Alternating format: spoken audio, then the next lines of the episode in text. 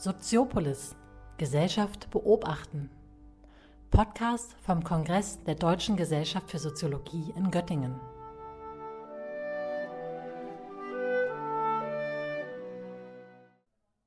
Kongress der Deutschen Gesellschaft für Soziologie 2018. Wir sind in der Lokhalle in Göttingen. Die Auftaktvorträge sind vorbei, das Buffet ist eröffnet. Es folgen einige O-Töne. Ich bin relativ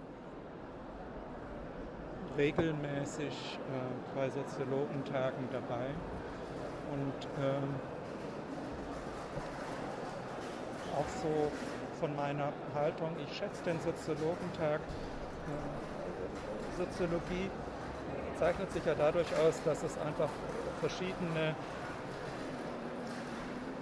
Nischen immer wieder reflektiert und, gegen, äh, und gegenüberhält und äh, dort versucht,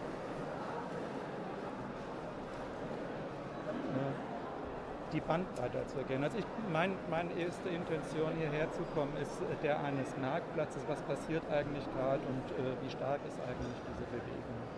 Und es gab durchaus auch äh, zum Teil etwas kritische Stimmen, die dann so, naja, heute klang es in Teilen ja auch an, so ein selbstreferenzielles, sich selbst verstärkendes und ich finde es schon sehr gut, dass genau die Soziologie an dieser Stelle äh, genau dieses Selbstverständnis äh, wieder aufnimmt als Thema und sich da auch kritisch hinterfragt und kompetent hinterfragt.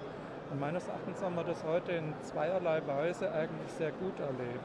Das eine war praktisch bei der DGS-Vorsitzenden, die das auf methodische Art und Weise, äh, ich müsste jetzt auch im Einzelnen die jeweiligen Diskussionsstränge nochmal nach, äh, nachschauen, äh, ich hatte das auch erstmal aufgenommen. Aber äh, genau diese, diese Selbstreflexivität und diese Wichtigkeit von unterschiedlichen Ansätzen mal gegenüber zu halten.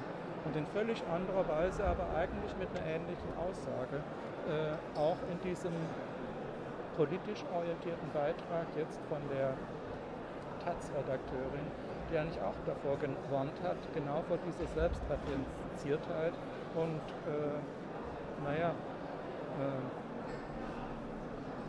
mein Eindruck ist seit längerem eigentlich auch schon, es ist oft leichter, über verschiedene Kulturgrenzen hinweg äh, zu kommunizieren als zwischen verschiedenen Schichten oder äh, verschiedenen äh, sozialen Gruppen. Und genau das praktisch, dieses Spannungsverhältnis in den Mittelpunkt zu stellen, es klang zumindest vielversprechend bei dieser Auftragsveranstaltung. Wie es kommt, werden wir sehen.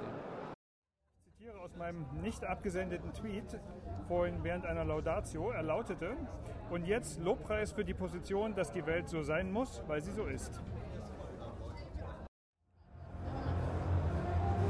Ja, mein Eindruck ist ganz gut. Ähm, die Teilnehmer sind alle sehr freundlich, haben sehr viele Fragen und ähm, ja, sind immer sehr höflich. Ich fand es total stark, dass die Vorsitzende einen Song geschmettert hat. Besonders auf die Mittagsvorlesung von Andrew Abbott, den ich in letzter Zeit sozusagen rauf und runter zitiert habe und mich freue, da auch mal was Gesprochenes zu hören, ähm, was das thematisch sein wird und naja, natürlich auch auf die Abendveranstaltungen und das, was sozusagen kulturell mittags zu machen gibt.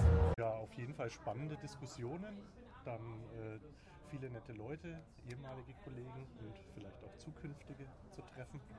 Also das sind so die Haupterwartungen und natürlich äh, interessante Erkenntnisse. Also ähm, meine Erwartung hier ist mein erster DGS-Kongress. Ich bin seit einem Jahr erst ähm, wieder in Deutschland und ähm, komplexe Dynamiken. Eine der komplexen Herausforderungen, denke ich, für den wir stehen, ist Klimawandel. Allgemein Umweltthemen sind ähm, ein Problem, dem sich die Soziologie erst spät angenommen hat und das nach wie vor ausbaufähig ist, denke ich. Deswegen ist es umso besser, dass am Donnerstagmorgen ähm, ein äh, Roundtable zu Klimawandel als ähm, Herausforderung ist. Und da werde ich einen Beitrag halten ich bin sehr gespannt darauf, äh, wie die Diskussionen da ablaufen werden, weil als komplexes Problem und komplexe Dynamiken, glaube ich, ähm, äh, ist der Klimawandel paradigmatisch. Vielen Dank. Die Redaktion verabschiedet sich vom ersten Kongresstag. Wir melden uns morgen mit einem neuen Podcast zurück.